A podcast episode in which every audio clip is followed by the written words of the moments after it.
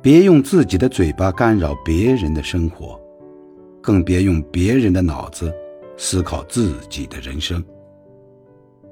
养一张有情的嘴，修一颗善良的心，做事有德，行为有品，就是一个人最好的风水。